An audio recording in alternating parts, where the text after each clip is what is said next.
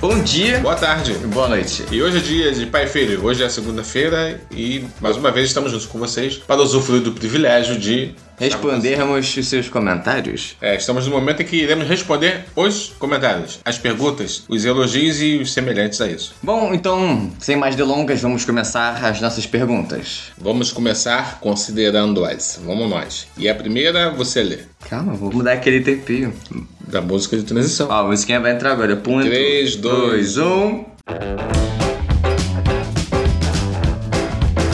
Então, o primeiro tema, capitão, é escravidão sem registros. Isso, acho muito interessante esse período da história do continente africano, Uhum. que é não só muito interessante, mas como muito desconhecido. Foi bom ter falado sobre ele, gostei muito. Pois é, eu acho interessante como as pessoas não conhecem ele. Então, no começo? Por favor. Primeira pergunta é assim: Bom dia, boa noite ou boa tarde? Mudaram a ordem, já gostei. Gostei muito do tema da escravidão realizada pelos asiáticos. Vocês acham ou sabem se existem muitas informações importantes como essas e poucos divulgadas?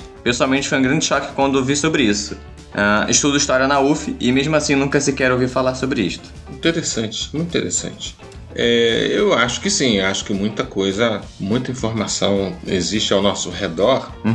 Nós, população, a grande massa, né? Da humanidade, e eu falo global, né, no planeta, ficamos todos à margem de muitas informações. Independente de qual país você seja, né? Você tá falando do É, mundo todo. no mundo todo eu acho que tem, teve informações que foram retiradas ou foram diminuídas Sim. a circulação delas. Tem, não sei nem se é um ditado, mas tem aquela frase que a história é contada pelos vencedores, né? É, isso mesmo. Quem perde não conta história. É, então, nós usufruímos do privilégio da ignorância, privilégio ou não, em grande parte dos acontecimentos do nosso planeta. Eu acho isso. E ele falou que mesmo na UF não, não teve esse tipo de informação. Eu acho que é porque é muito bem escolhido o que nós vamos aprender, sabe? Tipo, a gente não aprende tanto, assim, sobre esses tipos de temas que são bem importantes, sabe? Sim, as pessoas não conhecem. É o que a gente fala, né? Nossa educação aqui no Brasil é bem sucateada. A gente não tem educação financeira, não tem educação é, sexual no colégio, É orientação, orientação sexual, no é. colégio, né? Não temos nada. Não se É, fala sobre isso, né? O preparo é muito raso, né? Sim. E as pessoas de fato não conhecem. É, cada vez mais parece que dentro das faculdades ou universidades o conhecimento ele tá ficando mais específico. Então, se você não sabe. Inclusive, você já ouviu falar no, no tipo de estudo chamado estudo em T, que é muito interessante, porque imagina um T na sua frente. Sim. É um estudo onde, ao mesmo tempo, quando você se aprofunda na sua especialidade, né? Que é o, o primeiro tracinho, você ainda assim tenta abrir margens para outras coisas que auxiliem essa sua especialidade. Então, isso tem se tornado bastante comum, né? Sim. Mas, Mas mas é isso. Se você estuda. Você não falou qual é a área da história que você estuda, né? Então, dependendo, pode ser que você realmente nunca fosse ouvir falar sobre isso. sim, mas tem. é, isso é muito interessante. É, tem informações que de fato são. são.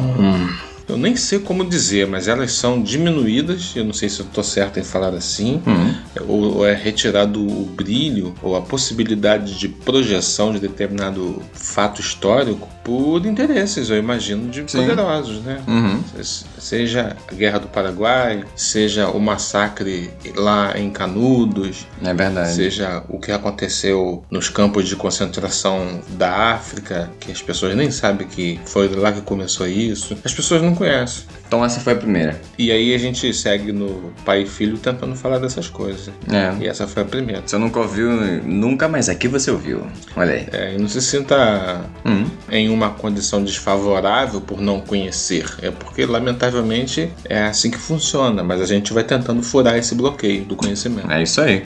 Dois. Eu continuo ou vai você? Vou ler. É, a 2 é: Senhores, vocês devem tomar cuidado. Não somente os povos asiáticos ou europeus fizeram a prática da escravidão, mas os próprios índios também o faziam. Cuidado para não fazer parecer que a escravidão foi um fardo carregado somente pelos asiáticos. A resposta para isso é que em momento nenhum a gente quis É. fazer isso. É, né? É, como ele mesmo disse, os europeus também, né? É, não. Eu acho que a gente mesmo também falou que os povos indígenas também se escravizavam, né? Será que, será que a escravidão ela é uma prática humana? Tipo, será que todo mundo já teve esse Eu acho que sim. subjugar outros povos? Será que é da nossa raça é, mesmo? Eu acho que é da nossa natureza. Porque difere de cultura, né? Da europeia pra asiática. Eu acho que é por aí. Acho que a falta de amor do, do ser humano que hoje nós não nos consideramos primitivos, uhum. aí se a gente fala dois seres humanos primitivos, a gente pode falar, ah, a falta de amor entre eles, os primitivos, era, era maior, mas a falta de amor, ela é muito grande hoje. Uhum nós sabemos que a falta de amor que a gente percebe no ser humano, ela não pode ser exercida. As pessoas têm que se controlarem, seja no trato com uma criança, no trato com o um animal, Sim. no trato com um estrangeiro, porque o bem está vencendo o mal. A gente, muito embora o mal ele propague a sua notícia e irradie comoção, tristeza, de uma forma muito mais intensa, mas nós podemos dizer sim que o bem está vencendo o mal. É, e entra mais uma coisa que a gente falou no comentário anterior sobre o menino da UF, é que é exatamente isso, né? As pessoas direcionam a atenção para onde elas querem. Você falou do mal, o mal vende muito mais que o bem. Isso. Né? Se você botar num, num jornal. É se colocar na televisão alguma tragédia que aconteceu, vai chamar muito mais atenção do que, ah, salvaram um cachorrinho, não sei onde. É, os filmes, né? Os filmes de ação e os seus assassinatos. Quanto assassinato a gente tem nos filmes de ação? Né? É. A curiosidade que desperta quando alguém morre ou há um acidente de, de trânsito com morte, pessoas se, se deslocam centenas e centenas de metros, sei lá, para ir lá ver o tal acidente, é, né? de pessoas isso. ao redor. Então, o sofrimento ou a extinção da vida através de uma forma bruta uhum. desperta a curiosidade. É. Um fascínio que não se admite, mas existe. Pois é, né? eu já vi casos familiares, tipo assim, é, ah, fulaninho ele morreu com não sei quantos tiros. Aí vai uma galera lá ver, é. quer saber por que o que aconteceu. Agora, se, se for uma velhinha que faleceu por conta da idade, nego vai, é bem provável vai, vai ignorar o é. caso, sabe? Isso. Tipo, ah, tava velha mesmo, sabe? Mas eu sou contra isso. Eu detesto a gente morta. É. Eu, eu evito as tragédias e o sofrimento ali. Aí, outro ponto em relação a essa pergunta é: uma vez eu te perguntei, eu vou perguntar de novo porque eu quero saber se sua opinião ainda é a mesma. Uhum. Que existe uma frase, eu esqueci quem é o autor, que diz assim: os humanos são bons por natureza ou são mal por natureza? O que, que você acha? Eu acho que o ser humano. Não, não, eu falei errado, eu falei errado. Os humanos são bons e a sociedade que os corrompe ou os humanos são maus e a sociedade que os segura, se mantém? Eu, eu acho que eu não mudei, não. Eu acho que eles são maus. E a sociedade que. Bastante maus e a sociedade vai contendo essa maldade. Eu acho que é por aí. É, né? Que se for para observar, é só você tirar o foco de alguém, tipo, sei lá, se uma pessoa não estiver sendo viciada, ela vai agir de forma diferente, é, né? É. Não que o ser humano bom não exista. Não que o ser humano bom não se desenvolva. Uhum. Eu acho que todos nós progredimos quando desenvolvemos a nossa bondade, que pelos maus muitas vezes é classificada como fraqueza, uhum. como ingenuidade, né? Então tem pessoas que se aproveitam ou tentam se aproveitar da bondade alheia. É, né? Porque eles são maus e nos identificam as pessoas que tentam praticar o bem como pessoas potencialmente enganáveis. Ou ignorantes, né? É, então existe essa coisa toda. Mas Bom, que... vamos encerrar dois? Vamos encerrar. Que acho que a gente até saiu. O ponto é: nossa intenção nunca foi colocar a culpa em asiática em relação à escravidão. É, só, querer, só quisemos é, dar uma notoriedade que não existe. Uhum, sim, exatamente. Ou existe pouco, né? Que até tem é, um documentário. Praticamente não existe, na, na população comum não existe.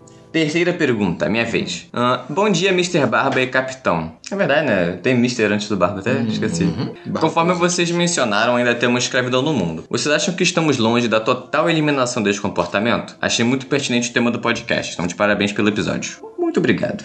É, dizer. Muito obrigado. É, dizer que estamos longe ou estamos perto é muito subjetivo. Hum. Nós temos que levar sempre em consideração que a vida humana é muito curta. É. Então, se a gente for parar para falar de uma vida de 80 anos hoje, é, nós estaremos longe sim da escravidão. Uhum. Né? As pessoas irão viver, irão morrer e ainda em algumas partes teremos a escravidão, é. infelizmente. É. Porém, se a gente for parar para ver a respeito do decorrer dos séculos, eu entendo que daqui a mais uns dois séculos à frente, um século e meio, três séculos, uhum. nós já não teremos escravidão no mundo. Eu acredito nisso. Até por é. conta da informação e tudo mais. Se a gente for para pensar, havia escravidão 500 anos atrás, né? Sim, e já não tem. Já não tem mais. É. A gente conseguiu acabar com isso, mas eu acho que ainda vão ter aqueles lugares. Eu acho que, né, como um todo não vai existir mais, mas acho que ainda vão existir pequenos lugarzinhos onde haverão pessoas escravizadas. Eu acho que, infelizmente, isso é comum. É, vai continuar eu, acontecendo. É, mas eu aposto que daqui a uns 200, 300 anos à frente. Não vai existir mais? Não vai ter mais, não. Por conta da informação e do combate a essa prática criminosa. Tomara que você esteja certo. É. Agora quem lê sou eu. A quarta fala: Senhores, por que vocês acham que um grupo pode ver o outro, o semelhante, como um objeto, comprá-lo ou vendê-lo? Hum. Nós não achamos isso, não. A, a, não, porque você acha que um grupo pergunta. pode fazer isso? Ah, eles, eles podem fazer isso porque eles. Eu acho que a raiz disso aí tá no mesmo ambiente da imaginação uhum. que leva a pessoa que tem uma determinada fé a achar que é melhor que o outro de uma outra fé. Eu acho que esse pensamento perturbador que acha que um ser humano é menos humano do que o outro sai desse mesmo canto de raciocínios deformados. É. Né? Porque de, nós somos semelhantes, independente de, de aparência, de cabelo, de, de cultura. Uhum. Né? Então, eu acho que é por aí. Acho que a gente pode resumir isso como sendo uma crença, né? Ela vai ter uma crença que faz ela acreditar que ela Sim, tem esse direito. É. Assim como foi com os nazistas, né? Eles isso, achavam é. que era uma raça. Eu, eu conheci pessoas, pouquíssimas, né? Mas que de fato você conversava e conversava sério com essas pessoas. Uhum. Elas acreditavam, sim, que elas eram melhor do que outras por uma questão de. É mesmo? Você conheceu é, isso? Caramba. Conheci. Elas falavam o quê? Que elas eram superiores? Falavam sérias, já, que elas eram melhores. Mas em relação a quem? Porque era de pele clara, de descendência branca. Ah, entendeu? Sério isso? Caraca, sim, que, que, não admitia que o filho casasse com mulher negra, essas coisas assim. Caraca, é. coisa bizarra. Sim, e, as pessoas, as pessoas não falavam de forma irreverente, implicando com ninguém, não. Falavam num ambiente que não tinha uma pessoa que se classifica num primeiro momento como uma pessoa negra, né? Então, uh -huh. me olhava e achava que, não era, que eu não era miscigenado ao ponto de, de sentir dor. E, na verdade, eu não senti, porque eu vi ali o exercício da imbecilidade, né? Sim. E o que mais me surpreendeu foi isso, de ver que era uma pessoa que acreditava no que ele estava falando mesmo, assim. Bizarro. Loucura. Isso vem de famílias, né? Eu acho que é oriundo da família, uma família doente, é, racista. É, sim. Que prega para os seus filhos, né? E os seus filhos seguirão com esse pensamento. Faz uma lavagem cerebral que se faz é, na criança, né? Pra acreditar isso. nisso. Claro que indivíduos que surgem e nascem em famílias assim promovem a ruptura, vê que isso está errado. Mas uhum. existe sim pessoas que vão levar aquilo ali como uma verdade dita uhum. pelos pais, né? O ser humano é muito doidão. Muito doidão. É. Bom, vamos lá. Vamos lá. Quinta pergunta. Uhum. Bom dia, boa tarde e boa noite, gente. No dicionário diz que a escravidão é, em palavras simples, ter outra pessoa em sua posse, como sua propriedade. Vocês acham que pode ter outras formas de escravidão? Ou melhor, sobre como defini-la? Por exemplo, as meninas que têm seus corpos, seus corpos mutilados. Não seria o ato de tirar a capacidade delas de sentir prazer uma forma de escravatura? Bem observado. E esse ponto muito interessante não foi nem nesse último podcast que falamos dessa escravidão asiática, né? Foi num outro anterior que falou da mutilação. Ah, né? sim. Mas legal, muito bacana ter lembrado disso. Valeu estar tá ouvindo todos os podcasts. é, ele ligou os dois. É, de fato, sim. Há sim um aspecto aí de retirada da liberdade. Quando se mutila é, alguém e a pessoa vai ficar cega, entre aspas, para o prazer que o sexo proporciona, ela, ela foi sim debilitada, ela foi subjugada, maltratada. Uhum. Há um aspecto da liberdade que foi tirado, eu concordo. Ele disse aqui o seguinte: Não é nem que eu concorde, ah. eu afirmo, me perdoe. Não, vamos lá. É. Ele diz o seguinte também aqui, né? Que ele fala que em palavras simples, de acordo com o dicionário, é ter uma outra pessoa em sua propriedade, como sua posse. Mas assim, é, se, só se trata as palavras exatamente como são em dicionários em, em um júri, Sim. diferente pro juiz. Uhum. Aqui fora, né, eu não tô falando mal de você não, nem julgando, na verdade só querendo levantar essa bola porque eu acho importante falar. O, o português, ele tem um, uma riqueza semântica, ou seja, cada palavra tem vários sentidos e dependendo dos contextos tem mais sentidos ainda. Sim. Porque o português é uma, língua riquíssima, né? Se você for comparar com o inglês, o inglês é muito pobre nesse sentido, é, sabe? Verdade. O inglês, ele, tipo, depende muito é, do contexto, as palavras dele são poucas. Nossas palavras, nós temos muitas palavras e nós podemos usar elas para diversos sentidos. É, é assim, o, o, português ele é muito sofisticado. Ele é. Muito melhor do que a maioria das línguas. Para quem é, a, rebaixa o português e endeusa a língua, a língua inglesa, não, né? O, o inglês, uhum. cara, você tá errado aí, mané. É, infelizmente. E muitos estão errados. Né? E justamente o inglês, por ser fácil de falar assim, que ele é tão popular, né? É. é. Né? Tem que ver gringo quando tenta aprender português sofre. Agora a primeira pergunta sobre pets fala assim: Olá, senhores. Lhes pouparei da, das apresentações desnecessárias. Eu gostaria de acrescentar mais ênfase quando se fala do abandono dos animais domésticos. A procura de adoção de animais aumentou em cerca de 50% no início da pandemia, mas, ao mesmo tempo, o abandono aumentou em 61% entre junho de 2020 e março de 2021. Uhum. Esses dados assustam e comprovam que sim, ter um animalzinho exige muito. E se você não está apto a ter um deles, é melhor nem criar expectativas. Ponto final. É, Isso aí foi direto, né? É isso mesmo. É, eu lembrei que ontem, indo pra casa do trabalho, chega É, falando se manifestando lá. Espero que eles parem, né? Vamos ver. É, eu chegando no bairro onde eu estou, parcialmente, Uhum. é, eu vi um cachorro, conforme eu acho que eu até falei no, no último podcast que falávamos sobre os animais. Ele nos olhos, ele estava mostrando a confusão e o cansaço de estar procurando o seu lugar. Eu não sei se ele foi abandonado, se ele se perdeu. Uhum. Mas quando nós vemos um cachorro perdido, nós temos certeza que ele está perdido. Ele, ma- ele manifesta essa aflição. Eu, infelizmente, não pude fazer nada por ele. Mas eu espero que aquele cachorro bonitão, inclusive um cachorro muito bonito, É. ele tenha sido encontrado pelos seus. O ideal é que se coloque identificação e endereço, gente, telefone. Na coleira, né? É, porque eles ficam frágeis, eles não ficam hostis. Dá pra se aproximar deles e tal. Só que eu- não tinha esse recurso de tentar localizar. É. Inclusive, falando, aproveitar que a gente tá falando de pets, né? Uhum. A gente foi levar os cachorros para se vacinarem e tá comprovado. O caramelado, eu acho que ele foi atropelado mesmo, né? Que a gente contou aquele dia. Uhum. Porque um carro passou perto da gente e ele, ele ficou ele estático, ele não se mexia. É. Tive que pegar ele no colo e levar ele pra casa no colo. É, então é, a gente vê que há um maltrato. Então o caramelado não foi tão estelionatário assim. Ele É, ele sofreu tava- mesmo, é. Ele devia estar machucado na rua, né?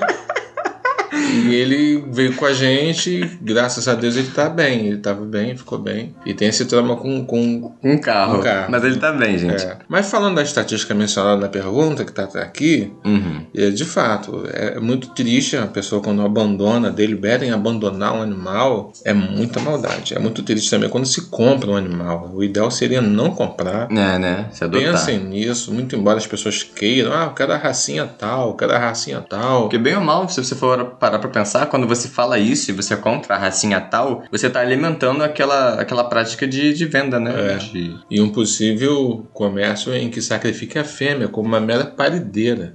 Mas vamos segurar, porque eu sei que tem uma pergunta mais ou menos assim, falando Então sobre vamos isso. Vou deixar pro próximo. Uhum. Segunda pergunta sobre os pets. Ou comentário, enfim. Bom dia, boa tarde, arautos da informação. Boa, gostei, gostei. Essa foi boa. Gostei. Eu e minha família adotamos um cachorrinho porque meu filhinho queria muito. E sinceramente eu também. Não tenho um cachorro faz aproximadamente 20 anos. Caraca, eu tenho cachorro. Imagina, eu tenho cachorro desde que eu sou pequenininho, desde que eu nasci. Imagina ficar tanto É. tempo sem ser cachorro. Desde Eu acho que eu não conseguiria, não. Ficasse um Você- animalzinho? É, você conseguiria.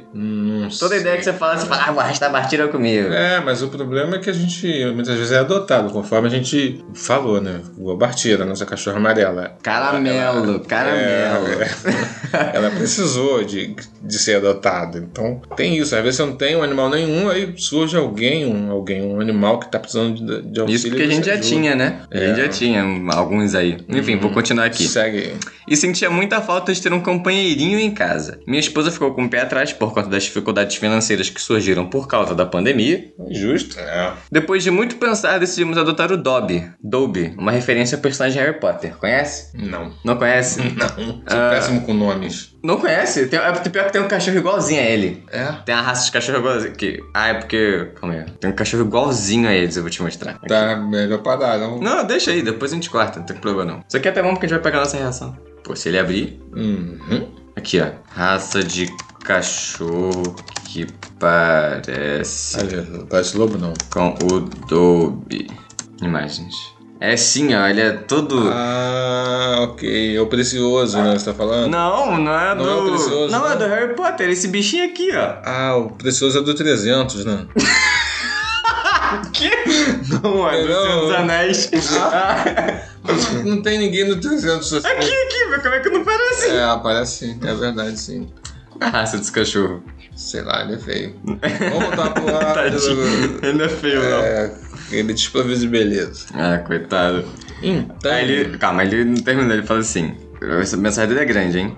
Curto muito podcast de vocês e um dia ainda vou convencer a minha esposa a entrar neste universo podcastico comigo. Vocês Podcastico, devem... é. Podcastico. Vocês devem saber o quanto faz bem ter um peludinho em casa. Tornou nossa quarentena muito mais suportável e eu me sentindo à vontade de compartilhar. sim. Obrigado por compartilhar conosco. Isso, isso mesmo. Pois é, ter um bichinho em casa ajuda muito, né? É, e, mas é isso. Pensa direito, conversa com a esposa, que a esposa divide o ambiente contigo. Tem um neném, né? Isso, tem um neném? Tem ter um menininho. né? Não, ele já tem um menininho. Então pensa direitinho, né? considera galera estabeleça um ambiente democrático em É, casa. vocês fizeram muito bem e servem como exemplos. Considera muito antes de ter um. Porque vai que a esposa não quer e se sente afrontada e projeta ali Não. um descontentamento no bichinho. E outra, e se eles adotam com toda boa intenção do mundo, mas não conseguem manter o bichinho? É complicado. Sabe? É, você ter um, um bichinho dele, como ele fala, um companheirinho desse em casa é, muita responsabilidade, Muita, cara. muita responsabilidade mesmo. É quase como se fosse ter um filho. É assim. Porque emergências surgem, a gente tem que levar no veterinário, não sei o que, né? Isso. Enfim, É ficar doente. Você vai sair, vai se ausentar por alguns dias da casa, tem que arrumar alguém de confiança pra ficar com o bichinho. É isso Né? aí. É complicado. É como se fosse uma criança. Terceira, capitão, manda a brasa. É dito assim: Fala, Capitão e Barba. Eu tenho algumas cobras e dragão barbudo. Tem algumas cobras e um dragão barbudo. Ah, do que isso? Tá mentindo. Adoraria ter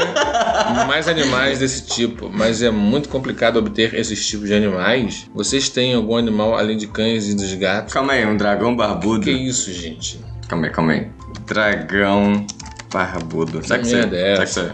É Olha! é um, um lagarto, gente. Ele tem... Isso aí é, é comercializado, sei lá. Não sei, Mas aí entra tem, naquilo, né? Será que a mãe, Ah, barbudo, olha, tem será a que a mãe do dragão barbudo é uma paredeira ininterrupta? Então, até isso tem que ver, né? Porque, sei lá, de repente a mãe do dragão barbudo lá, que é um réptil, né? Que a gente viu aqui agora, ela sofre as consequências Qual será que é a origem do dragão barbudo dele? É do dragão barbudo. É que ele achou, velho? Não, isso deve ter sido comprado em algum lugar, né? Será? Aí vamos lá. E Depende, que mais né? que ele falou? Ele tem um dragão barbudo, o que mais? É, mas é muito complicado obter esse tipo de animais. Vocês têm algum animal além dos cães e gatos? Hum, Tem a tartaruga, né? tem a tartaruga. Ela é tartaruga mesmo ou ela Eu é. não sei, não sei, eu me confundo. Eu acho que é jabuti, né? É, porque se tacar ela na É. água, acho que ela não vai nadar, vai. Não sei, não experimentar. Vamos tentar. não. Vamos E tentar, não é não. nossa, né? Tá, tá aqui, ela é nossa hóspede. Então a gente tem dois cachorros que são hóspedes e a tartaruga que é hóspede. É verdade, a gente não falou dela no episódio dos cachorros. Bicho, De né? quem? Da A tartaruga. tartaruga, que ela é sinistra, mano. Ela é ninja. É, Caraca, é tinha que ter revelado pro mundo quem ela é, menor. Ah, pode. Caraca, gente, vocês não sabem, mas, pô, tá vendo? Acho que eu não posso falar, pelo nosso bem É. da nossa saúde. Ela é gente boa. Pelo bem do nosso, né? Pelo nosso bem, a gente não pode Claro, falar. É ela... pode falar que é um agente secreto, não. É, a gente vi- Vietnã, enfim, vamos lá. Quarta pergunta. Oi, pessoal. Muito bom podcast sobre os bichinhos, mas teve uma parte que eu acho que vocês deveriam ter falado aí, ó. Que é uma prática além de criminosa, monstruosa. Que é o encarceramento de fêmeas somente para servirem como parideiras. Envio aqui meu comentário para que vocês possam levantar essa bola no episódio 20. Aí, funcionou. É, isso mesmo. Bom. Então é bem aquilo que você falando, né? Concordamos em gênero, número e grau. Até a gente aponta muito cães e gatos, né? Mas até os animais, eu acho que é classificado como animais domésticos exóticos. É, é, esse dragão aí, Cobra, não sei. é, determinadas cobras. Acho que isso acontece muito bem com cavalo, né? Você quer um cavalo de É. sangue puro. Então, seja quais forem os, os animais em que você possa optar por tê-los como domésticos ali, que estará junto de você, saiba que a mãe deles é perfeitamente possível que seja só uma mera forma de fazer nenéns para ser vendidos. Sim. Então, eu acho que isso tem que ser levado em consideração. Se vocês puderem, antes de adotar um animalzinho, conhecer não só os donos do animalzinho, mas como a mãe. Ah, eu quero ver a mãezinha deles. Pra você ver que é tudo bem, sabe? É, ela não faz parte de algo semelhante a uma produção de fábrica, né? É. em que, que ela. ela- Que a vida- é- de repente é, ela, ela é de uma casa e ali, ela- já que ela tem determinada raça, Hum, o cara arrumou ali alguém ali da mesma raça para conhecê-lo e tal, sim. né? Para que ele de forma leve, suave, até se desfaça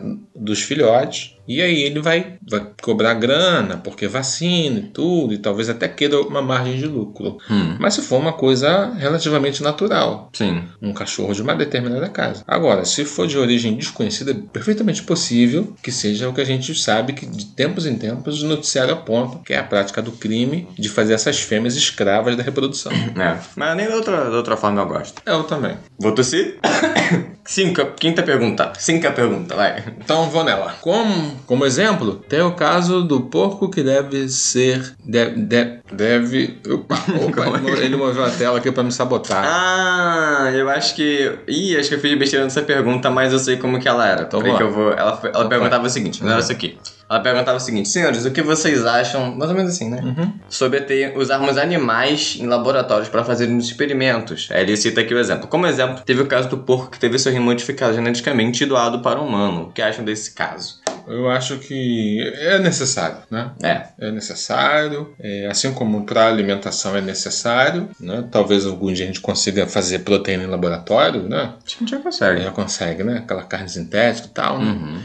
E óbvio que chegará o dia em que isso será comum a todos, mas hoje nós precisamos da carne conforme nós a temos, normal. Então é um caminho a ser trilhado. Eu acho que é necessário também, uhum. é louvável, porque os indivíduos que têm os seus rins adoentados, eu vou falar assim, precisam muito desse amparo, uhum. dessa ajuda, né? Porque é muito sacrificante todo o tratamento. É... O, o, experimento, quem não, não sabe dele de perto, é alguém com morte cerebral, né? Recebeu um rim, não foi isso? Isso, foi isso. E aí essa pessoa, esse corpo vivo, porém sem cérebro, porque o cérebro já parou, ele efetivamente filtrou, fez urina e tal, então foi, é, foi visto que o rim que foi preparado, vamos falar em termos bem simples, num porco, né? uhum. né? não é um, um, animal qualquer, é um animal que foi preparado para isso geneticamente. Sim. Ele conseguiu funcionar no corpo ser humano. E eu vi a matéria que diz que daqui a um ano e pouco, no nosso país, no Brasil, vão conseguir fazer isso. É mesmo, pai? É. Não vi isso, não. E outros, outros órgãos é, seguirão nesse caminho, né? É. Fígado, coração e tudo mais. Então, é, em breve, eu imagino que é, essas filas de transplante, eu acho que em menos de 10 anos, eu tenho fé em Deus, que muitas dessas filas de transplante vão acabar. Esse comércio, né? Essa, essa coisa do mercado negro, hum, é verdade. do desaparecimento de pessoas, que a gente estava até conversando sobre isso isso, né? Sim, a gente é perfeitamente possível que pessoas desapareçam só para que, que é trágico falar é, sobre isso. Só né? se alimente esse mercado. Né? Alimente esse mercado de órgãos, né? Inclusive o, o essa série da Netflix da boneca que causou Round Six. É, todo Round mundo viu isso faz uma abordagem bem interessante. Mas isso acontece do comércio de, de, de, tráfico de órgãos. É mesmo? Eu não assisti a série, não. É. Ela fala sobre isso? É, não, que os que perdem tem ali os, os jagunços ali, os, os caras que conduzem uhum. os jogadores, os uhum. que pegam aqueles corpos recém-mortos e extrai órgãos, né? Não sabia em que era Em determinado assim. momento da história. Um não, em alguns momentos da história isso é, é, é comentado. Ah, tá. Fica o spoiler aí, gente. É, desculpa Mas dentro dessa questão toda tem um lance onde você, tipo, diz que a vida humana é mais, mais valiosa do que a vida de um outro animal, né? Você acha? Mas eu acho que a gente tem que ser pragmático. A gente é. não pode ser só emoção. Nós temos que tratar. A gente não, nós não, eu acho que nós não estamos nos contradizendo. Uhum. Eu acho que o animal tem que ser tratado com todo respeito, né? com, todo, Sim. com toda a consideração. Mas é, existe uma cadeia alimentar até no próprio mundo animal. Né? É, verdade. Onde um, um, um é, usufrui do outro. E assim a biosfera sentido, funciona. É. Né? Então a gente não pode querer que se, se, é, se posicionarmos, nos posicionarmos acima do bem e do mal e não é feio tal. É uma coisa. Existe um equilíbrio ali, né? É, um argumento consistente. Criar um órgão que vai ajudar uma pessoa, poxa, que né? mudar a vida. É justo, eu acho justo também. Tô contigo. E agora vamos falar sobre velhice, é um tema que você gosta. Ah, legal, vamos para ele de novo, vamos lá. Você e seus cabelos brancos. Vamos a ele. Ah, vai primeiro, já que ele é o último. Tá. Bom dia, boa tarde, boa noite. Capitão, como pôde chegar até a sua atual opinião sobre o envelhecimento? É bem distante da forma como outros enxergam?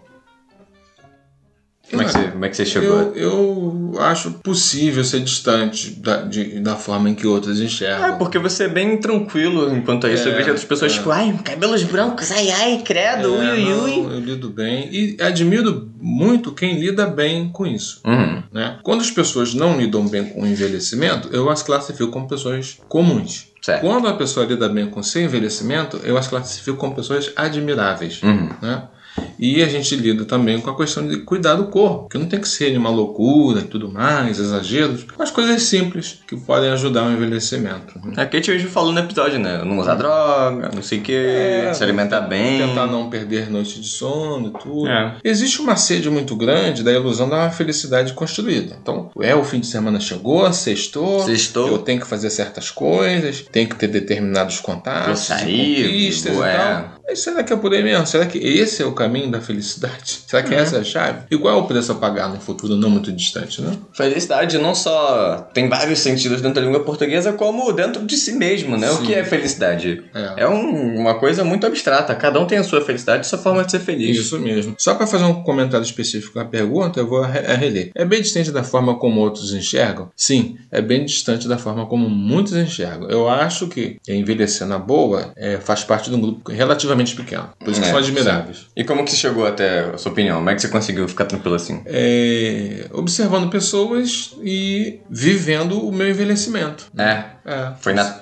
observando. Porque você admira pessoas Uhum. que estão envelhecendo bem. Consequentemente, você começa a fazer análises e entender certas coisas. E Isso foi uma coisa. Eu não lembro qual foi o episódio que a gente falou, eu não lembro se foi no Jovem é Tudo Burro, que a gente fala sobre a mente do jovem, né?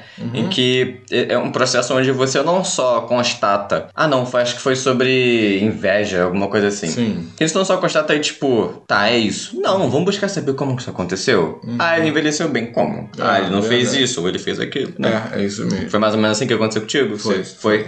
Isso é mesmo. Entendi. Bom, vou torcer. Isso tudo vai ser na edição. Não, vai nada, vai entrar aquela tosse junto em paralelo. Ah, vai. Tá, você que sabe. Eu sei que vai editar. Olá, senhores. Não aceito que o Barba se diga velho. Essa é outra pergunta. É outra pergunta. Líder, então Isso. ansioso. Vai, vai. Afinal, só ter uns pentelhos na cara não torna velho. Será? Brincadeira. Vamos ver, né? É muito mais sobre experiências de vidas que se acumulam com o tempo. Mas fora isso, concordo com tudo que o capitão disse. A velhice está na forma como você encara o amadurecimento tanto do corpo quanto da mente. Sim. Primeira coisa, eu entendi o que ele quis dizer, né? Comparado a você, realmente, eu não sou velho. E comparado ao, sei lá, o Museu do Louvre, nós dois não somos velhos. É, é tudo uma questão de ponto Tudo- de vista. Exatamente, mas se eu me comparar a eu de um segundo atrás, eu já sou velho, É, já sou mais velho que ele. Então foi mais nesse sentido que eu quis fazer, porque mesmo eu sendo bem mais novo que o capitão, ou bem mais novo do que você, eu envelheço também conforme o tempo É. passa. Então todos nós estamos envelhecendo o tempo Isso todo. mesmo. É Uma criancinha está envelhecendo quando começa a botar o primeiro dentinho, né? Uhum. Quando começa a andar, o processo de envelhecimento ele estará sempre e está sempre conosco. Sim. Nós é, é, marcamos muito, a- até de forma depreciativa ou negativa, Hum. quando a pessoa está com o cabelo ficando branco, Uhum. quando a saúde vai ficando mais frágil. Sim. Mas o envelhecer, ele existe desde sempre. É. E um homem jovem de 18 anos, ou 17 ou 16, pode sim constatar que ele está amadurecendo. E ele era um menino de 14 e 12 e já não é mais esse menino. O envelhecimento é perfeitamente perceptível em qualquer fase da vida. Exatamente. É. E, é, e é o que ele diz aqui, né? O que ele fala tem total razão. O que ele fala é o seguinte: a velhice está na forma como você encara o amadurecimento tanto do corpo quanto da mente, né? Sim, isso mesmo. Ele, ele deu implicada aí comigo, mas ele tem toda a razão também. Tem sim. Ah, ah aqui é a 3. Pequenininha, vai. Vou nela. Pequena, mas. Capitão, falou, falou, mas não disse sobre os cabelos brancos. E aí? E aí? E aí que é possível pintar os cabelos, se achar que deve pintar. É, E é exatamente. possível mantê-los brancos, se achar que deve mantê-los. Eu, quando não tinha cabelo branco, eu pintava meu cabelo de curiosidade, só pra ver como ficaria em outros tons. Você pintava mesmo? Pintava antes de você nascer. Por que você não faz mais isso? Porque De brincadeira. Não, mas hoje também faz. É. é eu achei maneirão. Posso fazer de brincadeira, pintar o Depois que você cabelo. doar o seu É, cabelo. Porque, gente, inclusive a gente poderia fazer um podcast sobre. Sobre doação de cabelo. É verdade, a gente podia fazer, né? Já que você vai fazer, a gente podia contar comigo. Enfim, quem sabe, gente? É, mas vamos concluir aqui, olha, eu, meu cabelo tá grande pra ser doado. Isso, É, isso. que as pessoas não sabem, inclusive, vocês agora estão sabendo. Inclusive, eu comentei um deles no trabalho, o pessoal falou que meu cabelo não serve. meu cabelo é crespo e tá, tá branco. E no máximo servirá pra boneca. Então tem que doar pra uma fábrica de boneca. Claro que eles estão de sacanagem, estavam brincando comigo, né? Mas é pra doar. Mas eu posso pintar no depois. Sim, depois que você doar, o É. que sobrar a gente pinta. O que sobrar é bom, é. Pô, é sério. Ué, tudo bem, sem problema nenhum. Vamos, pin- eu vou pintar o cabelo. ah, Cabelos negros, sei lá, o que for. Hum, Fica spoiler. botar um azul aí, um verde, Ó, um bandeira roxo, do Brasil, é. um rosa choque, ó. Vamos nós. Ah, essa foi a terceira, beleza. A quarta é comigo. Próxima pergunta. Bom dia, senhores Capitão e Barba. Estudos já comprovam que após os 16 anos, mais ou menos nossa capacidade de Ah tá, 16 anos mais ou menos, nossa capacidade de aprendizado começa a diminuir consideravelmente. Daí eis a minha questão. Capitão, essas sabedorias que o senhor traz à tona, são elas absorvidas recentemente ou são conclusões que já estavam contigo? Espero que leia o meu e-mail, é o meu primeiro. É. É legal, que sejam outros, que sejam muitos. É, Não, muita coisa eu, eu aprendi na vida, quando mais jovem, e muita coisa eu aprendo agora. A gente está sempre aprendendo. Eu gosto muito de aprender a respeito. Eu não sei nem se é aprender, não sei se eu posso falar que eu estou aprendendo, mas eu estou detendo comigo informações de coisas que estão acontecendo. E eu gosto muito de, de, de absorver informações sobre as conquistas espaciais, por exemplo. Hum. Então, é, é, desde sempre. Eu não foi um momento em que eu aprendi muito e parei de aprender, né? Tá, eu estou sempre disposto a estar aprendendo. Uhum. Há pouquíssimos tempos atrás acreditava-se que não tinha água no espaço e é. hoje já se sabe que tem. Isso né? acharam em Marte, né? E, Marte, a Lua também tem. Né? Uhum. É, existem é, no universo. Planetas que são chamados de exoplanetas, que são bastante parecidos com o nosso, estão na zona habitável em relação ao seu Sol, né? Sim. Então, assim, olha que coisa bacana, né? Essa possibilidade de ter planetas que tenham atmosfera, que tenham água líquida, que tenham temperatura agradável. Uhum. Então, isso é bacana de se estar tá aprendendo. Eu curto muito isso hoje e outras cositas mais. Mas estou ilustrando com essas coisas só para dizer que aprender é sempre legal e tem, tem que estar tá sempre aprendendo. É isso aí. Peraí que eu vou dizer. Não sei o que tá acontecendo. Mas você sabia que isso é verdade, né? Depois de 16 fica mais difícil aprender. Sim, sim, sim, sem dúvida. Língua, então, quando é criança, o ideal é botar quando é, criança. Quando é né? é criança. Inclusive, filho meu tá frito, vai ter que aprender é, cinco línguas. Mentira, coitado, isso é uma sacanagem. Mas eu acho que além da nativa mais duas é possível quando é criança, né? A criança aprende com muita facilidade de línguas. Sim. Então fica a dica: crianças, não botem em colégio particular, não bota. Bota é, para aprender língua, porque ela vai ter muito mais lucro na vida se aprender língua do que para o colégio particular. Ela vai sanando, a família vai sanando as deficiências de aprendizado no decorrer da vida. É, pai, você acha? Acho, acho que o ideal é, se, se é uma família pobre de grana, bota para fazer língua, não bota em colégio particular. É verdade. Até para disputar cota lá na frente, pô, é uma, uma burrice, eu acho. Quem, sim. Queima, queima, porque... É família pobre, né? É, se sacrifica, é louvável se sacrificar, só que está queimando, porque no histórico de aprendizado dessa criança tem um determinado momento que se pagou colégio particular, ela ficará impossibilitada de disputar determinadas vagas em determinados colégios federais, por exemplo, conforme uhum. sabemos, e faculdades e por aí vai. Ela, né, ela se prejudica. Sim. O histórico vai prejudicar essa criança. E aí a família não consegue mais pagar particular, a criança tem que ir para o público de qualquer forma, e eu parei minha análise aqui. E a gente saiu do tempo. É. Quinta pergunta eu vou deixar para você ler porque ela é, ela é, ela é curta, porém. É. Dura. A pergunta é: envelhecer é? E eu respondo: existir. Envelhecer é existir, conforme nós falamos há pouquíssimo tempo. E não fica vexado, envergonhado, perturbado, triste, porque era, é, você era e hoje não é mais. Ah, o meu tempo. O seu tempo é agora. Eu acho que o é, tempo de todos nós é agora. Concordo. O meu tempo está entrelaçado com o meu filho Barba, especialmente aqui no podcast. Aí. Né? O meu tempo está entrelaçado com o meu filho Tiago. Estamos todos aqui, estamos todos existindo no mesmo momento, somos contemporâneos, somos do mesmo tempo. Sim. Né? Não tem que ficar se anulando que lá atrás que era o seu tempo. E hoje você está envelhecido ou envelhecendo e acha que você é um indivíduo neutro nos acontecimentos. Muito pelo contrário. Você está tá na área, se derrubar é pena. você só será neutro se você quiser ser neutro. É verdade. É uma escolha totalmente. Às vezes nem é sua escolha. É. Né? Não sei o que está acontecendo cena dessa hoje. Bom, vamos lá. Último podcast lançado, últimos comentários recolhidos. Brasil, patrimônio dos brasileiros e brasileiros, patrimônio do Brasil. Muito interessante. Bom, vou lá, vou começar com a primeira pergunta. Sim. Ah, sim, essa aqui é boa. Queridos Barba e Capitão, notei que em algum momento vocês iam falar de Bartolomeu de Guzmão, mas o Capitão cortou em caps lock o Barba. É, excuse me. O que vocês iriam falar dele? Excuse me, ó. Excuse me, ó, bilíngue. Não, Ouvi falar algo dele em alguma das minhas aulas passadas, mas não prestei atenção. Hehe. Ouvi vocês falando bem. Falando é bem. Ah, ouvir vocês falando é bem mais interessante do que a sua aula, moleque. Vai ouvir a aula, pô. É, é verdade. E cortei, mas é assim, a gente geralmente grava no embalo só, dificilmente a gente para pra fazer grandes um... ajustes. Só teve um episódio que a gente teve que regravar, né? E o cachorro late. É. Mas aí eles nunca vão saber que episódio é esse. mas cortei mesmo, cortei errado, cortei feio. Não, mas faz parte, é uma conversa. Aí nós falamos de outra pessoa, outro personagem, eu hum, acho. A gente falou da, da, moça que fez o. Acho que tá o nome ah, dela. Escorredor de prata. Isso, acho que é a dona Terezinha. Dona assim, Terezinha, é. Mas é isso, é uma conversa, a gente se corta mesmo. É. Como aconteceria em uma conversa com amigos, sabe? Isso. Quando eu converso com você, com meu pai, é assim, enfim. E falando de Bartolomeu de Guzmão, Guzmão, né? Acho que é Guzmão. Guzmão. É. Ele, ele, eu lembrei muito dele quando aquele helicópterozinho voou em Marte, chamado de Perseverance, né? Acho que é esse mesmo. É. Ele é o Perseverance. Não, ele é o Ingenuity. Perseverance é, é o rover. É o rover. O rover não, é o Jeep. Ué? Nada de inglês. Vamos nós. Jeep é uma marca, inclusive, né? Jeep é marca. É marca? Acho né? que é marca. É um tipo de carro. Francamente, eu não Enfim, sou bom com não carro. patrocina a gente, não, é. não cai aqui. Aí, vamos lá. Eu lembrei de Bartolomeu, de Guzmão, por quê? Porque a primeira vez que um ser humano, isso a gente não falou, né?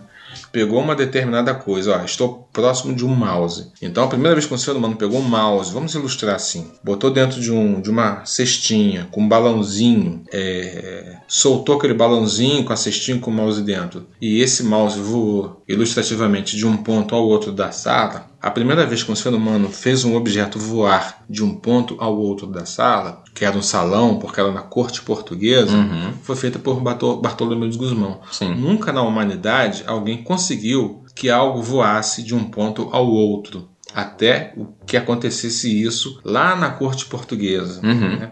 Os portugueses, para o Ocidente, são muito importantes. São. Bem ou mal, são. Não, mas é bem ou bem.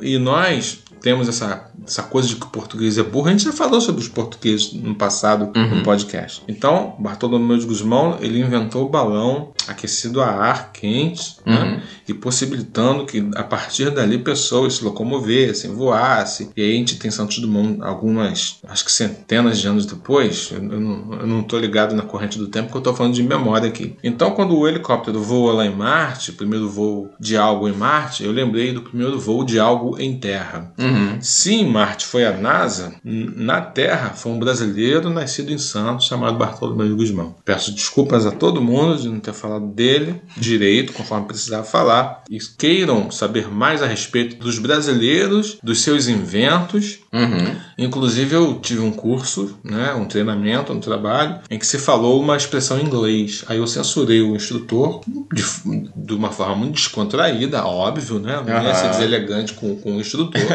Eu falei, eu chamei de professor, professor, essa expressão da língua inglesa é dispensável. Vou fazer uma brincadeira. Toda vez que o senhor falar de uma, de uma, falar uma expressão em inglês, uhum. muito embora eu falei aqui agora, acho que eu falei excuse me, né? Alguma coisa e assim. Hover também. E Hover também. Porque a língua inglesa, ela tá embrenhada em todas as línguas, em todos os comportamentos. Né? Uhum. Aí eu falei para ele, eu vou falar um, sobre um invento de brasileiro. Até porque a gente estava afiado. Tava afiado. A gente fez aquele pod. Mas você falou isso com ele? Aí eu falei, ele, ah, oh, não, legal tal. Aí toda vez que surgia alguma língua, aí os demais, eu invento, eu invento, cadê o invento? É mesmo? Que maneiro, é, pai. Você me contou isso. É, porque eu tava lá, né? Eu tava perto do trabalho, eu não tava em casa. Eu fiquei essa semana quase toda. Ah, tá bom que assim a gente descobre as coisas durante o podcast. É, pode crer. E aí o pessoal já cobrava, invento, invento. Aí eu falava, eu falei da urna eletrônica, falei do escorredor de arroz, uhum. falei do coração Aquele coração auxiliar, né? Que ah, foi inventado uh -huh. por brasileiro. Falei do raio-x, falei de várias coisas, né? E é bom que as pessoas ficam assim, a pessoa ia googar, assim, invenções, invenções de brasileiro. Aí o cara vinha, aí um cara me trouxe Bartolomeu de Guzmão. É. Aí eu falei pra ele assim, então é, o primeiro voo, eu expliquei pra ele.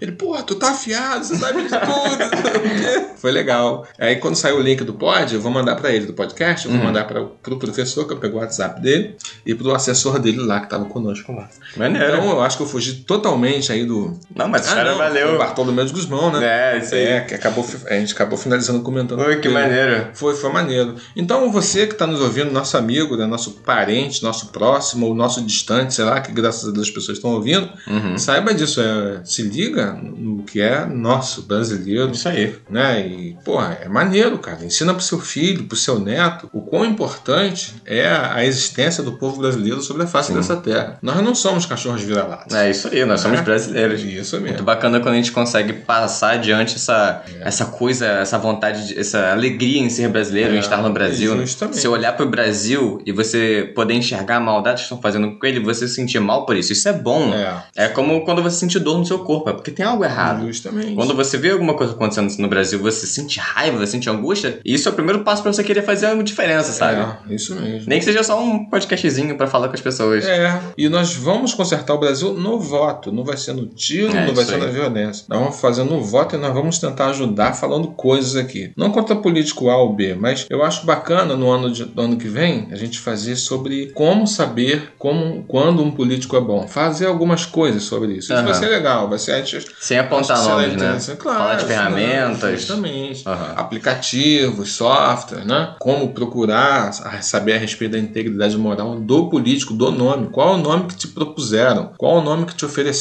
Falaram, ó, oh, esse é o caminho, é a solução? Então pega o nome do cara e você vai fazer pesquisa. Vamos fazer um ou dois ou três ou cinco ou dez, sei lá, tentando ajudar as pessoas a fazer Vamos, na época de eleição? Vamos, vamos sim. É. Pode fazer antes, uns meses antes, um toda semana sobre isso. Isso. Sacou? Então o Bartolomeu de Guzmão foi cortado, peço desculpa ao Mr. Barba. Tá perdoado. E você tá atento, a gente fica muito feliz. É isso aí, gostei que vieram é. falar com a gente aqui. Dois, é você, vai. É, senhores, ao que vocês acham que se, o que vocês acham que se deve a essa sensação de cachorro vira-lata que os brasileiros têm? É uma atitude que muito me incomoda, mas não consigo entender de onde ela vem, porque de fato vocês foram precisos quanto à preciosidade do Brasil e brasileiros. Excelente podcast. Muitíssimo obrigado. É, eu eu não lembro bem, mas teve um autor sim, teve alguém que quando fez um texto, acho que uma análise, eu não sei se foi de futebol, eu não sei se foi de política ou de guerra, alguma coisa assim quando falou do país, usou essa expressão, cachorro vira-lata. É, eu não vou pesquisar agora, mas hum. vocês podem dar uma Google, que o Google é um, grande, é um grande oráculo, de fato, para o bem ou para o mal. A gente tem que ter é, cuidado. Pode crer. Né? Mas procura a origem da expressão cachorro vira-lata. Brasileiro, cachorro vira-lata. Vocês vão ter uma, uma, vão ter sim, uma explicação. Mas foi uma pessoa de nome, foi um escritor de nome. Não sei se foi Nelson Rodrigues, não sei se foi. Me fugiu o nome dele. Mas é, foi alguém de conhecimento, alguém de alguma fama na área de literatura do nosso país uhum. que fez e o resto da pergunta, o resto da observação que incomoda ele é isso mesmo, tem que incomodar todos nós. Isso aí. Né? Tem que incomodar, porque nós somos bacanas. Ele fala também dessa sensação, né? Você falou da palavra em si, mas não da sensação. Eu acho que a gente, tipo, consegue se identificar com esse título que colocaram na gente, porque bem ou mal, desde o início do Brasil, desde quando o Brasil era colônia, a gente era sacaneado. É. Como povo aqui, sabe? A gente era sacaneado e é até hoje. Então acho que por sermos sacaneados, a gente nunca uhum. conseguiu é, estabelecer os nossos poderes como brasileiros, sabe? A gente nunca sim, teve sim. uma escola realmente boa, uma saúde. Se bem que o SUS é um grande exemplo, né, pro mundo todo. É, um belíssimo exemplo. Mas enfim, nós como povo sempre fomos muito atrasados. Então eu acho que a gente se sente muito assim. É, acho que é isso aí. Porque a gente vê a globalização traz as informações e nós vemos as sociedades é, do hemisfério norte na América, nós vemos na Europa, pessoas que, que são bombeiros, pessoas que são policiais, pessoas que são mecânicos ou pessoas que trabalham na construção civil que vivem uma vida muito tranquila uhum. e, e, elas são muito semelhantes no que diz respeito à qualidade, né? Qualidade de vida. É, não há que um vive muito melhor que o outro. Não, as pessoas vivem de forma satisfatória mais ou menos no mesmo nível, independente da atribuição que ela exerça para ganhar dinheiro no seu dia a dia. E a gente vê essa desigualdade que a gente tem aqui, esse empobrecimento. A gente não faz uma viagem internacional para fazer uma manobra danada, né? a gente não faz viagem entre os nossos estados aqui, tanta coisa bacana para ser vista. Por quê? Porque o povo ele é muito empobrecido. A desigualdade é muito grande, mas nós temos e vamos combater isso. É, pois é, agora que você falou nisso, é um bom ponto que a gente não, não visita nossos estados vizinhos, né? É, a gente dá essa volta inteira para o exterior é justamente sobre aquilo de que existe. É muito mais lucrativo você apontar eu, um brasileiro, outros brasileiros para ir para fora, né? Vão me pagar muito é. mais a preço do que visitar um outro estado, visitar a Bahia, é. visitar São Paulo, que é aquele lado. É. Tipo, a gente não reconhece essa riqueza que tem aqui pertinho, Sim. sabe? São outros mundos, é. quase que literalmente. Tem uns canyons, cara, no sul, acho que é no Paraná. Sim. Que são muito interessantes. Que eu vim a conhecer, aí entra na coisa de aprender, que a gente tá sempre aprendendo, né? Há pouquíssimo tempo, não tem três meses que um colega do trabalho, que é do sul, me mostrou alguns vídeos no YouTube que ele conheceu, porque geograficamente está próximo da cidade dele. Sim. São lugares encantadores, uns, uns canyons maneiros. Tem um que fecha uhum. e a corrente de ar naquele lugar fica forte, intensa, porque ele vai afunilando as montanhas e fica só um corredorzinho. Uhum. Então, passando ali, cara, é um vento enorme em função dessa condição é, geológica. É. Né? Quer dizer, coisas interessantíssimas que ninguém conhece, a maioria não conhece e que a gente tem que conhecer. E é tão fácil visitar o Brasil, é. né? Você só precisa de sua identidade. Justo. Acabou, você pega aqui, ó, eu sou esse fulano, eu quero ir pra lá, tá aqui o dinheiro. Ah, toma, você e você pega vai. Um ônibus, pega, vai como você quiser ir, economizando ou não, mas vai, né? É. Não tem que querer ir pra Disney. Cagando pra Disney. É, quero,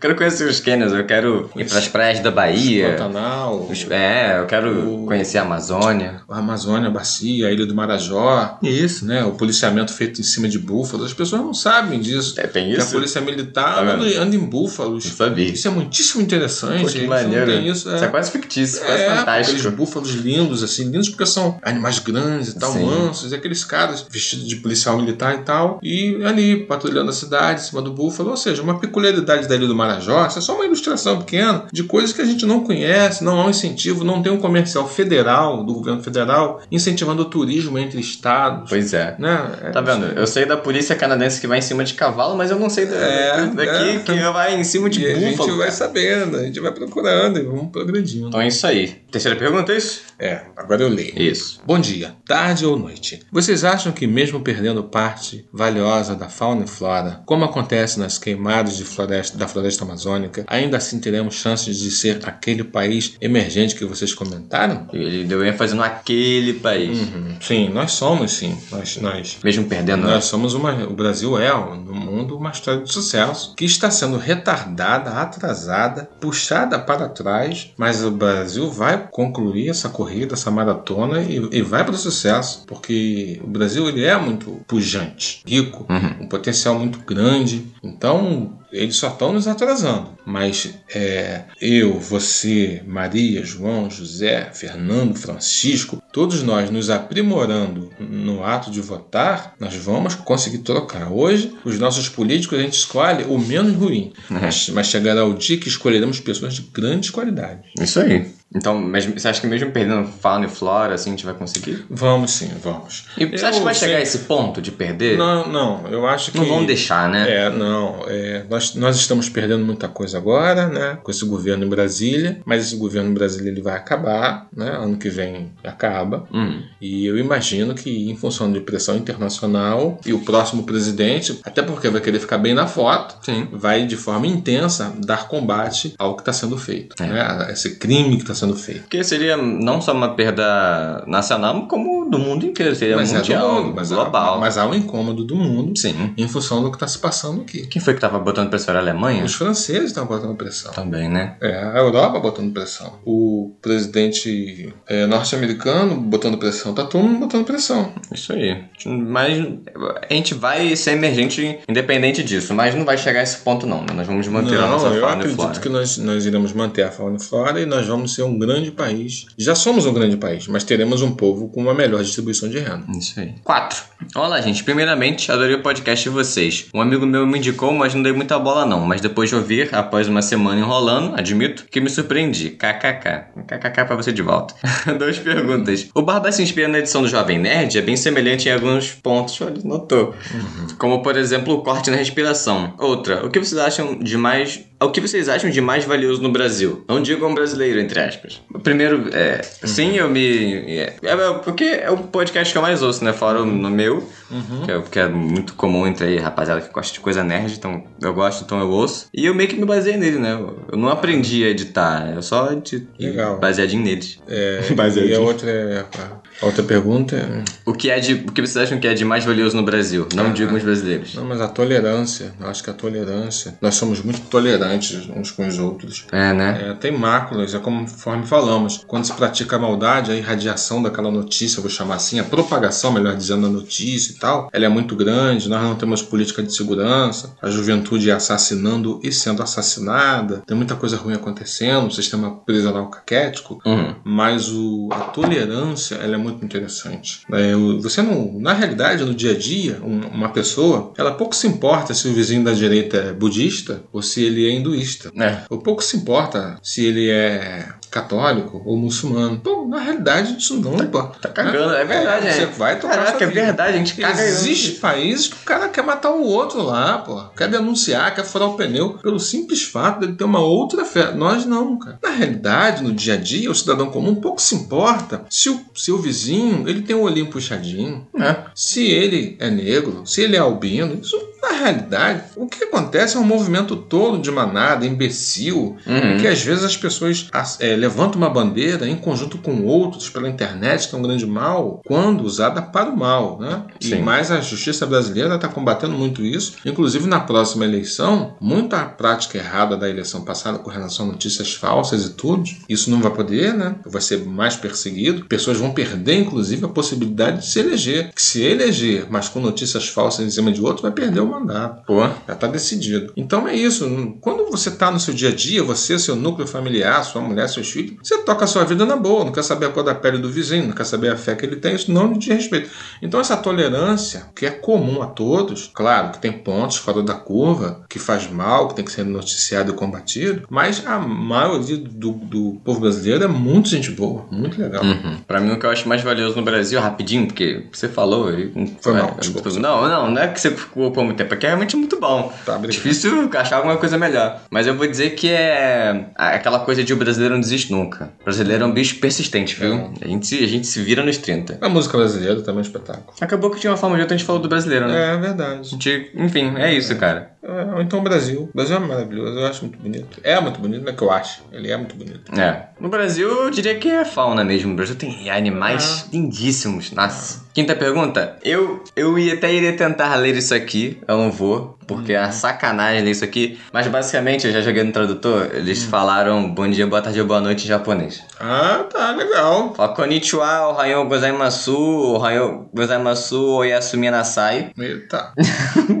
Isso que assistir muito anime, a gente aprende. Uhum. Ela fala assim, gente, é fato que um dos fatores mais importantes em um país é quem o compõe. Uh, entendo a grandiosidade do brasileiro, mas sem instrução não vamos muito além. Como os senhores acham que podemos superar essa crise educacional? Votando direito direito. Votando direito. Votando direito. E cada família dando importância, a real importância do aprendizado da sua criança. É, né? É, por exemplo, é, os primeiros anos de, de aprendizado na escola pública é no município, né? Isso, município. Os primeiros, acho que quatro anos ou cinco anos, cada cidade tem o seu sistema de ensino. Uhum. Então, é, é um momento interessante porque cada família tem contato com um determinado órgão do governo local, que é o município, que é o de ensino. Então, vai lá, leva seu filho e tenta conhecer, ver quem é a professora, como está o, o, colégio, se não está bom, se, está ruim, uhum. né? Ver que se vai conseguir dar instrução ao seu filho, informe, mostre ao seu filho a importância de aprender as coisas, né? Porque é o ensino e não desistir do ensino é que vai,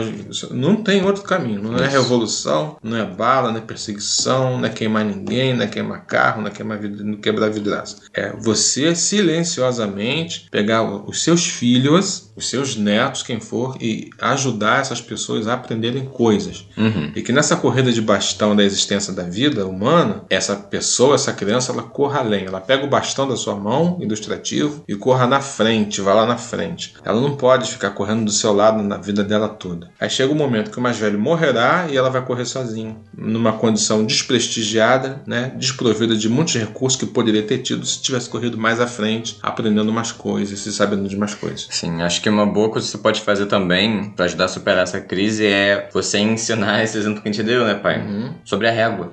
Ah, sim, bacana. É, a gente podia. Fala dele. Falar, ó, você só vai ter esse, tem esses 18 anos, aqui, esses 19, 20 anos, muito. Ou até menos, dependendo da família, é. pra se, se educar. É. Você tem que aproveitar isso, você tem que agarrar é, isso, porque sim. o resto vai depender muito disso. Muita, muita, muita coisa. Você ensinar pra criança a importância de que é aprender, o quanto que a vida dela e de outras pessoas dependem disso, uhum. você ensinar pra ela o poder da educação, o como é bom você você se, se munir de informação Sim. Você conseguir passar para ela esse valor, isso é não tem preço. Não tem preço. E ela não irá ver isso sozinha, você tem que ajudar é. a criança a ver isso. Né? Que, inclusive, nessa corrida do aprendizado, muitas crianças estão só sentando na beira do caminho esperando o, envelhecimento do corpo, que está sempre presente, né? Então vai chegar a vida adulta, sem informações. Por quê? Porque elas optaram por não aprender, porque aprender no início é chato demais. Uhum. A família não teve a lucidez, o entendimento de fazer com que aquela criança aprendesse de verdade, a criança se demonstrasse mostrou bagunceira, desatenta, preguiçosa, não aprendeu. E lá na frente, ou será é, uma pessoa que terá grande dificuldade de é, adquirir uma profissão, ou poderá correr o perigo de estar tá adquirindo no seu comportamento um comportamento criminoso, é. né? Que pode ter problemas com as autoridades. Pode criar total. E a gente acabou? Acabaram as perguntas. Acabou, acabaram as perguntas, estavam tão boas. Uma hora e quatro minutos de bruto. É, mas aí é bruto, daqui a pouco vai para menos. Mas o importante é isso, é que nós conversamos com vocês e é sempre um prazer estar conversando com vocês. E essa é uma conversa que a gente sempre tem, eu e o Mr. Barba. É uma conversa de pai e filho, muito bacana. Uhum. Né? E é bom estar com vocês e estar batendo esse papo com vocês. É, é muito agradável pra gente. Eu acho que teve, tiveram dois pontos principais no, nas perguntas de hoje, que eu acho que eles até atravessaram episódios. Sim. Tiveram vários episódios que trouxeram esses pontos. Uhum. Que um é a qualidade do brasileiro. Uhum. E outra coisa é a importância do voto. Isso. Voto, voto consciente. É. Se a gente fizer essas duas coisas, tenho certeza que a gente vai conseguir chegar a algum lugar melhor no nosso futuro. Ah, vamos sim, vamos sim. E nós vamos tentar, sem querer aqui ser arrogantes, vamos tentar ajudar. Sim, né? claro. Não indicando nomes, mas dizendo como fazer. Você já vai ter o seu nome, você só vai pegar o que a gente vai é. falar e tipo, hum, deixa vai eu ver aqui. eliminação, vai por é. eliminação. Isso aí. É. Tá Se apertar no final, a gente faz uma lista de gente boa na direita, gente boa na esquerda, gente boa no centro e explana. isso aqui é direito, isso aqui nunca roubou, isso aqui. Independente, repito, de ser esquerda, de ser direita, de ser o que for. O cara não, não, não importa, tem que ser honesto. É, né? isso aí. Não importa a orientação sexual, não importa a religião, não importa a cor, não importa a cor, não importa se é de direita ou se é de esquerda. Se for uma pessoa íntegra, direita, quer ver o bem do Brasil, eu acho que a gente tem que estar atento e disposto a dar o voto a essa pessoa, se for o caso. Sabe por quê, pai? Por quê? Porque conosco. Ninguém conosco.